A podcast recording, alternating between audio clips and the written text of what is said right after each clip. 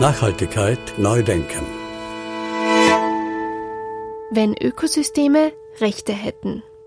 In den meisten Fällen habe ich ein Recht auf Existenz, ich habe ein Recht, mich zu regenerieren und ich habe ein Recht, wiederhergestellt zu werden. Letztlich sein zu dürfen. Immer mehr Länder statten die Natur oder einzelne Ökosysteme mit Grundrechten aus. Rechtlich wird die Natur damit dem Menschen in gewisser Weise gleichgestellt. Dann ist eben die Frage, was heißt das in einem Konflikt, wo einerseits der Mensch, der sagt, ich brauche aber diese Ressourcen und die Natur sagt, ich bin jetzt aber schon so belastet worden, ich kann nicht mehr. Und da gibt es ganz spannende Entscheidungen, die im Endeffekt sagen, naja, es gibt auch eine sehr ressourcenschonende Art, die Natur zu nutzen, die eben nicht auf die Existenz des Ökosystems geht. Über 30 Staaten sind es bereits, die der Natur Rechte zusprechen. Allen voran ist Ecuador, das umfassende Rechte für die Natur in der Verfassung verankert hat. Weltweit werden immer mehr Gerichtsverfahren zum Schutz der Ökosysteme gewonnen.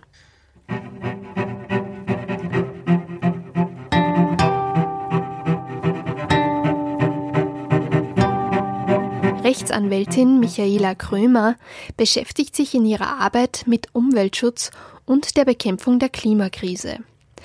Sie wirft mit uns einen Blick auf unser Rechtssystem und erklärt, was es dazu braucht, damit sich die Natur oder Ökosysteme im Gerichtssaal selber verteidigen können. In unserem Rechtssystem gibt es entweder ein Rechtssubjekt oder ein Rechtsobjekt. Es gibt keine dritte Funktion.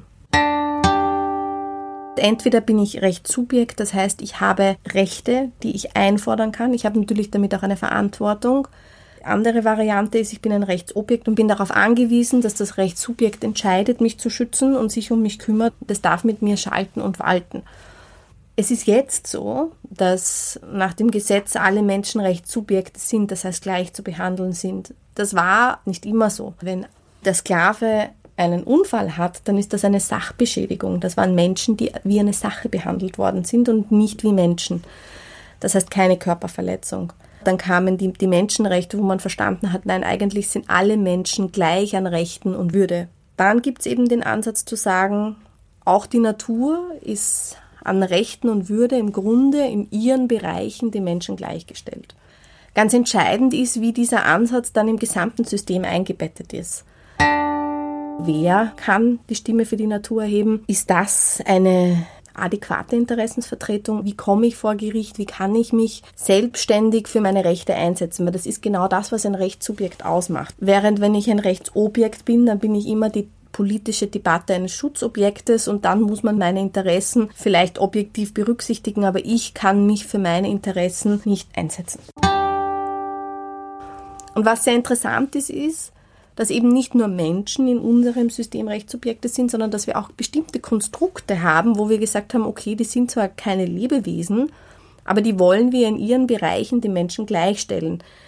Kapitalgesellschaften, der ruhende Nachlass. Aber bei der Natur haben wir eben diesen Ansatz bisher nicht verfolgt. Nicht so in, wie gesagt, Ecuador, Kanada, Mexiko, Neuseeland, Indien, Kolumbien und vielen anderen Ländern. Nachdem das jetzt in den letzten fünf Jahren auch einen sehr starken Aufschwung erfahren hat, wird man halt dann auch sehen, wie sich das in den einzelnen Ländern dann in der Praxis tatsächlich auswirkt. Aber in den meisten Fällen ist das bei einem neuen Recht dann immer so, dass man das einmal austestet, was es tatsächlich kann. Und da ist jetzt diese Existenz gefährdet oder dieses Projekt würde das gefährden. Und dann ist eben die Gretchenfrage, kann man diese Rechte überhaupt einmal einfordern? Geht die Tür zum Gericht auf? Stichwort Zulässigkeit der Verfahren und dann wird mir Recht gegeben. Vielleicht ein Beispiel, das für Österreich näher ist. Die Rechte der Kinder sind seit 2011 in der Verfassung. Ich habe jetzt das erste Verfahren im Namen der Kinder ausschließlich auf die Kinderrechte gestützt äh, geführt. Das ist zurückgewiesen worden. Und da ist eben genau dieselbe Frage. Ich habe starke inhaltliche Rechte, leider keinen vorgesehenen Beschwerdeweg. Was können diese Rechte tatsächlich? Michaela Krömer vertritt derzeit zwölf Kinder und Jugendliche mit einer Klimaklage beim österreichischen Verfassungsgerichtshof. Sie kämpfen um ein strengeres Klimaschutzgesetz. Denn ihr besonderes Grundrecht auf Schutz und Wohlergehen ist durch die Klimakrise und unzureichenden Klimaschutz gefährdet. Die Klage wurde aus formalen Gründen abgelehnt. Große formale Hürden verhindern, dass Grundrechtsklagen den Verfassungsgerichtshof überhaupt erreichen. Eine Taktik, Rechte lahmzulegen, vermutet Michaela Krömer weil inhaltlich der Verfassungsgerichtshof nichts zu den Rechten der Kinder gesagt hat und eher mehr so durchklingen hat lassen, dass er sehr wohl deren Bedeutung versteht. Aber wenn er es natürlich aus formellen Gründen abdreht und immer wieder neue Gründe findet, warum er das jetzt nicht anhören muss, ist es Justice delayed is Justice denied. Also wenn ich Rechtsprechung verzögere, auch damit kann ich Rechte lahmlegen. Und das sind Dinge, die sich dann in Rechtsverfahren klären lassen und mit der Zeit dann zeigen, sind das tatsächlich Verfassungsrechte, die ihren Namen verdient haben, oder ist das eigentlich eine Augenauswischerei? Wie kann sich das ändern? Erstens, der Verfassungsgerichtshof hätte jetzt schon etwas mehr Spielraum, um Klimaklagen zuzulassen. Zweitens, der Nationalrat könnte die formalen Hürden verringern und Verfassungsrichterinnen mehr Ressourcen geben. Sie sind meist nicht Vollzeit mit ihrer Arbeit als Verfassungsrichterinnen beschäftigt, sondern tun das neben ihrer eigentlichen Tätigkeit. Auch das ließe sich ändern.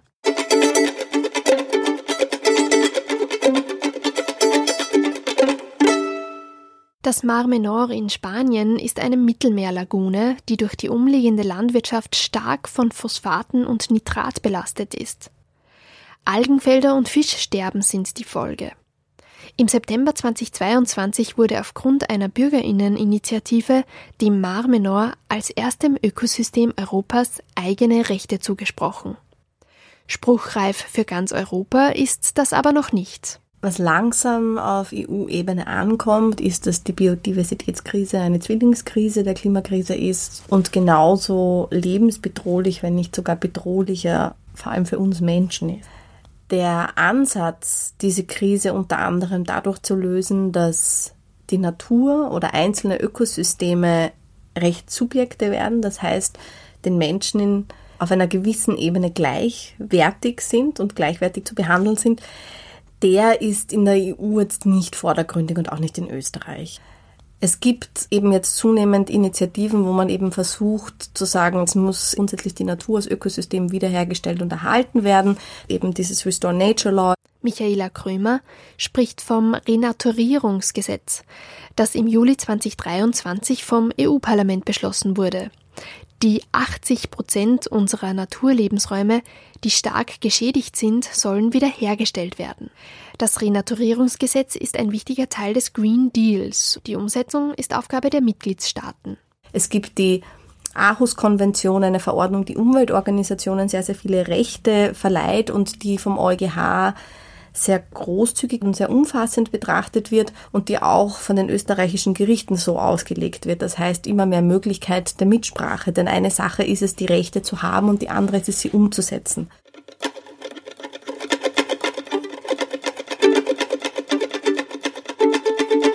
Es braucht einen neuen Blick, mit dem wir die Biodiversitätskrise und Naturschutz betrachten, auch in unseren Gesetzen. Ein großes Thema, das wir haben, ist, dass wir bisher immer die Natur als ein Schutzobjekt betrachtet haben in unterschiedlichen Einzelaspekten. Das heißt, es gibt ein Wasserrecht, es gibt ein Forstrecht, es gibt Naturschutz. Wir haben in manchen Gebieten ganz, ganz starke Schutzmechanismen, aber alle diese Dinge spielen nicht ineinander. Die große Lücke ist einerseits, dass diese Dinge nicht ineinander spielen und dass es für dieses Thema Biodiversität und Artenschutz und das, was es alles dazu braucht, keinen Ansatz gibt, weil wir eben diesen Ansatz verfolgen, wie können wir die Natur bestmöglich für unsere Zwecke nutzen, die Ressourcen bestmöglich nutzen und wie weit muss man halt dann schauen, dass die Dinge in einem guten Zustand bleiben, damit wir sie erhalten können. Das ist natürlich ein anderer Ansatz, als wenn ich merke, okay, Arten sterben aus, die Systeme passen sich nicht an unsere Denke an. Das heißt, vielleicht müssen wir unsere Denke an die Systeme anpassen und überhaupt mehr systematisch und systemarisch denken. Also wenn ich Bäume fälle, dass das eben Auswirkungen hat auf das ganze Ökosystem.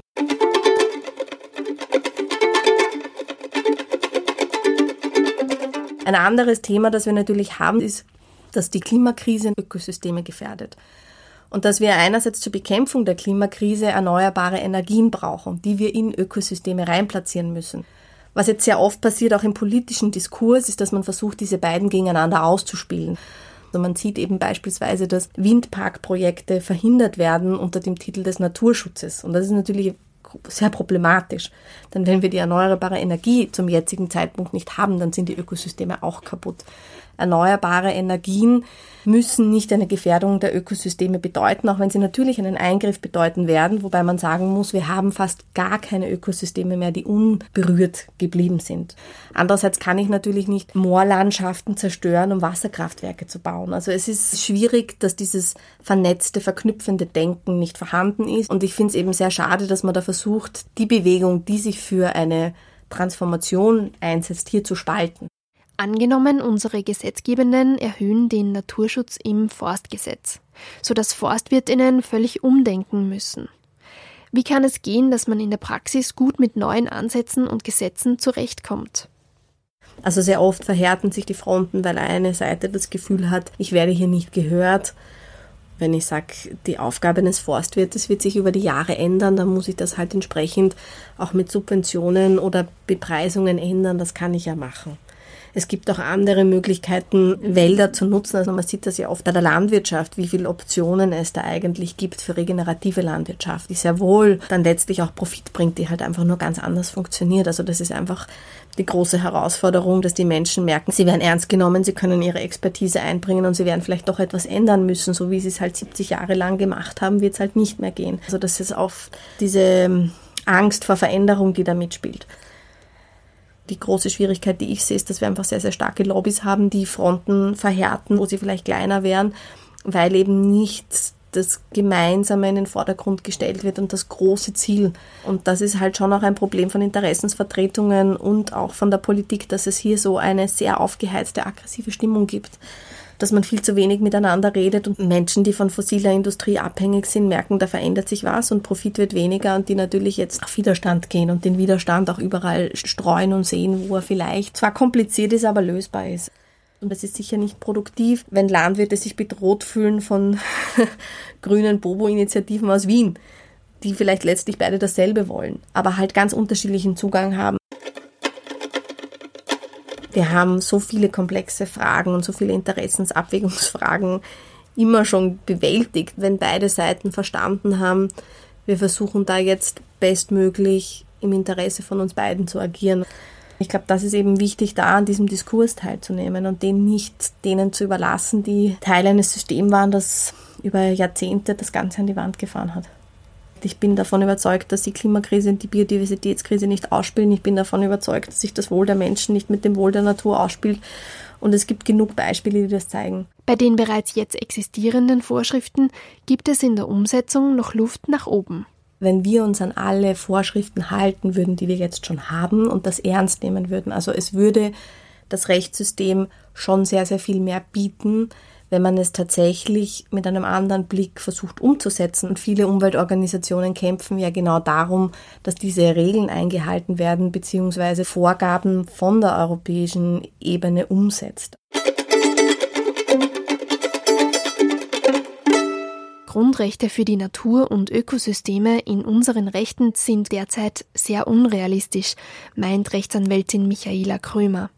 Aber die Idee soll inspirieren es ist uns jetzt nicht geholfen, 2023 zu versuchen, dass die Natur und die Ökosysteme in Österreich Rechtssubjekte werden. Das ist ein sehr, sehr, sehr weiter Weg. Wir schaffen nicht einmal ein Klimaschutzgesetz. Aber von dem wegdenkend, welche Hebel habe ich jetzt schon, die ich einerseits einfordern kann, beziehungsweise andererseits, die ich leicht abschaffen kann. Da gehören eben Steuerprivilegien dazu, da gehört die Pendlerpauschale dazu. Das Versiegeln von Flächen muss stoppen. Wo kann ich Naturschutz vielleicht als Priorität machen? Wo kann ich schärfere Umweltvorschriften machen? Wo müssen sie überall rein? In welchen Gesetzen wird das noch überhaupt nicht berücksichtigt? Ich verfolge einfach einen sehr pragmatischen Ansatz. Wo glaube ich, dass man an den einzelnen Hebeln jetzt einmal schrauben kann, ohne die Leute zu überfordern und trotzdem dorthin kommt und lasse mich halt inspirieren von dieser schönen Idee, die in manchen Ländern Realität ist, was wäre, wenn die Natur uns gleichgestellt ist.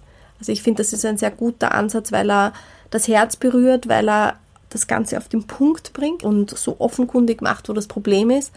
dann kann ich vielleicht das und das ändern. Ich glaube, wichtig ist dann nicht zu verzagen, nur weil man sagt, okay, der eine Ansatz ist vielleicht sehr, sehr kompliziert. Es gibt viele, viele Dinge, die man tun kann, um in diese Richtung zu kommen. Und das, was mir eben auffällt, ist, dass wir schon auch einen sehr lethargischen Zustand haben, dass alle irgendwie sagen, na ja, ich kann allein das System nicht ändern und deswegen mache ich halt nichts. Und dabei unterschätzen, dass wir in einer Demokratie sind, dass wir uns äußern können, dass wir auf die Straße gehen können, dass wir Dinge einfach auch einfordern können. Demokratie ist das Stichwort. Demokratie in all ihren Facetten. Welche Hebel hat die Demokratie für besseren Naturschutz? Der größte Hebel natürlich in unserem System sind, dass die Entscheidungsträgerinnen ihren Job machen. Jetzt ist es aber so, dass die Entscheidungsträgerinnen von der Zivilgesellschaft gewählt werden und auf zivilgesellschaftlichen Druck, und zwar ausschließlich auf diesen Druck reagieren.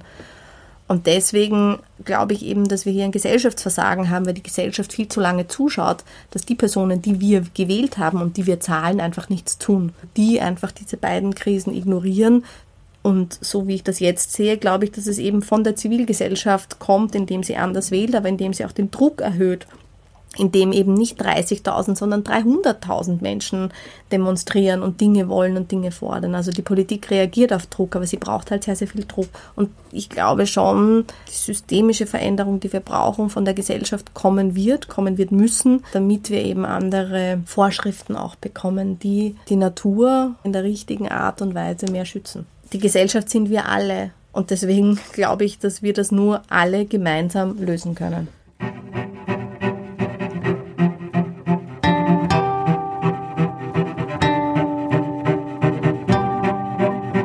Warum können wir die Politikerinnen oder den Nationalrat nicht einfach klagen für ihr Nichtstun? Also das ist ein schwieriges Spannungsverhältnis, das der Demokratie geschuldet ist, wo eben eigentlich jeder seine Aufgabe hat. Der Kerngedanke ist, dass die einen dafür zuständig sind, Gesetze zu machen und zu schaffen. Die Legislative, also das gewählte Parlament, und die anderen sind dafür zuständig zu überwachen, wie das im ganzen Rechtsrahmen reinpasst. Die Judikative, also unsere Gerichte. Und das System ist eigentlich nicht darauf ausgelegt, dass sozusagen die Legislative da komplett auslässt und nichts tut. Und man nur in ganz gravierenden Fällen bei einem Nichtstun hier eingreifen kann, weil wir wahrscheinlich eben durch dieses Nichtstun schon Grundrechtsverletzungen haben. Und das ist eben jetzt diese spannende verfassungsrechtliche Frage, wie ich das aufgreifen kann und die Stimmen aus der Gesellschaft werden lauter. Viele denken zu radikal, zum Beispiel die Verwaltungsübertretungen der Klimakleberinnen. Die Rechtsanwältin ordnet den Diskurs um die Protestformen ein.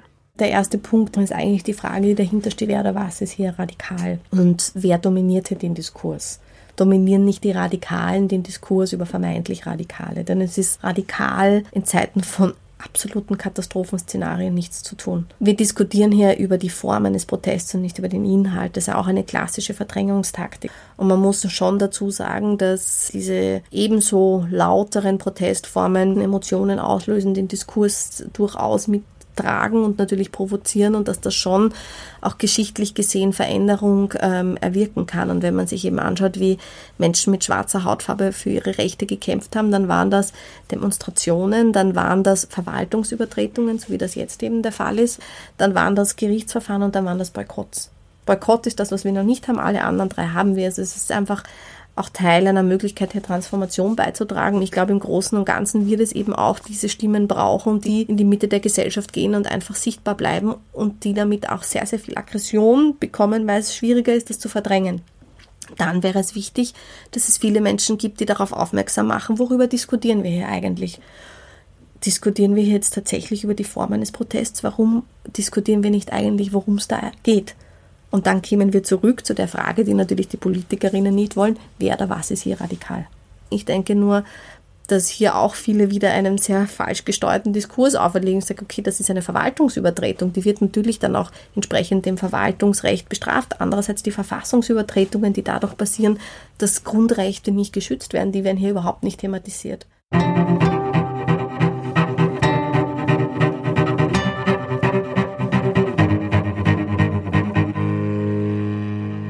Klimaklagen, wie die der zwölf Kinder und Jugendlichen aus Österreich, die werden in Europa immer häufiger. Die Basis sind dabei unsere Grundrechte auf eine gesicherte Zukunft, die durch das Nichtstun der Politik nicht gewahrt werden. Die KlägerInnen brauchen einen langen Atem, auch ihre Anwältin Michaela Krömer.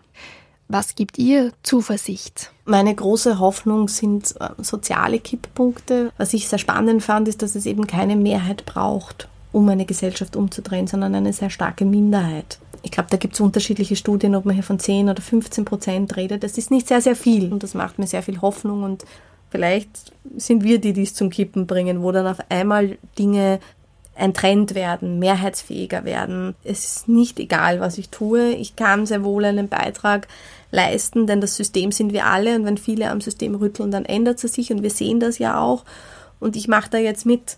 Wichtig ist, aus der eigenen Lüge rauszugehen, dass man da nichts ändern kann. Das ist schon auch ein Schutzmechanismus vielleicht, der aber letztlich nicht schützt und auch nicht glücklich macht. Daher ist mein Rat, dass jede Person, so banal das klingt, bei sich selbst anfängt. Sie erinnert an die zahlreichen Möglichkeiten, die eine lebendige Demokratie zu bieten hat.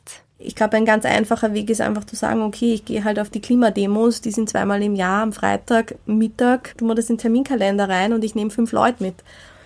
Ich überlege mir vielleicht, ob ich in meiner Gemeinde irgendwie mit Gemeinderatsmitgliedern ins Gespräch komme oder eine Demo mache oder irgendeine Veranstaltung mache. Also über kleinen Orten reicht ja oft sehr wenig, um Aufmerksamkeit zu generieren. Ich kann mich äußern, das heißt, ich kann mich einerseits äußern äh, in Begutachtungsverfahren von Gesetzen, ich kann mich aber natürlich auch auf lokalpolitischer Ebene äußern, ich kann meine Stimme erheben, beziehungsweise gemeinsam mit anderen im Rahmen eines Vereins oder einer Organisation Aktionen starten, Volksbegehren unterstützen. Das Wichtigste sind sicher die Demonstrationen, die sind nicht zu unterschätzen. Ich glaube, die Möglichkeiten wahrzunehmen, die jetzt die Zivilgesellschaft schon versucht zu bieten, wäre wahrscheinlich der erste Ansatz. Abgesehen davon natürlich meine persönlichen Entscheidungen zu hinterfragen. Natürlich wird eine einzelne Entscheidung keinen Unterschied machen, aber viele, viele einzelne Entscheidungen machen es schon. Ich glaube, das ist halt dann der Mut, den man haben muss und auch das Vertrauen, dass man sagt, ich leiste jetzt meinen Beitrag und ich weiß noch nicht genau, was dabei rauskommt. Wichtig ist einfach ein bewusstes Ja dafür, dass ich nicht Teil einer Zerstörung sein will, sondern sagen will, okay, im Rahmen meiner Möglichkeiten mache ich was. Ohne da jetzt esoterisch klingen zu wollen, aber diese Energie, die greift über. Und wenn man auf die Geschichte blickt, war das halt immer so, dass es Menschen braucht, die einfach eine klare Entscheidung treffen und against all odds einfach sagen, na, wir machen das jetzt anders.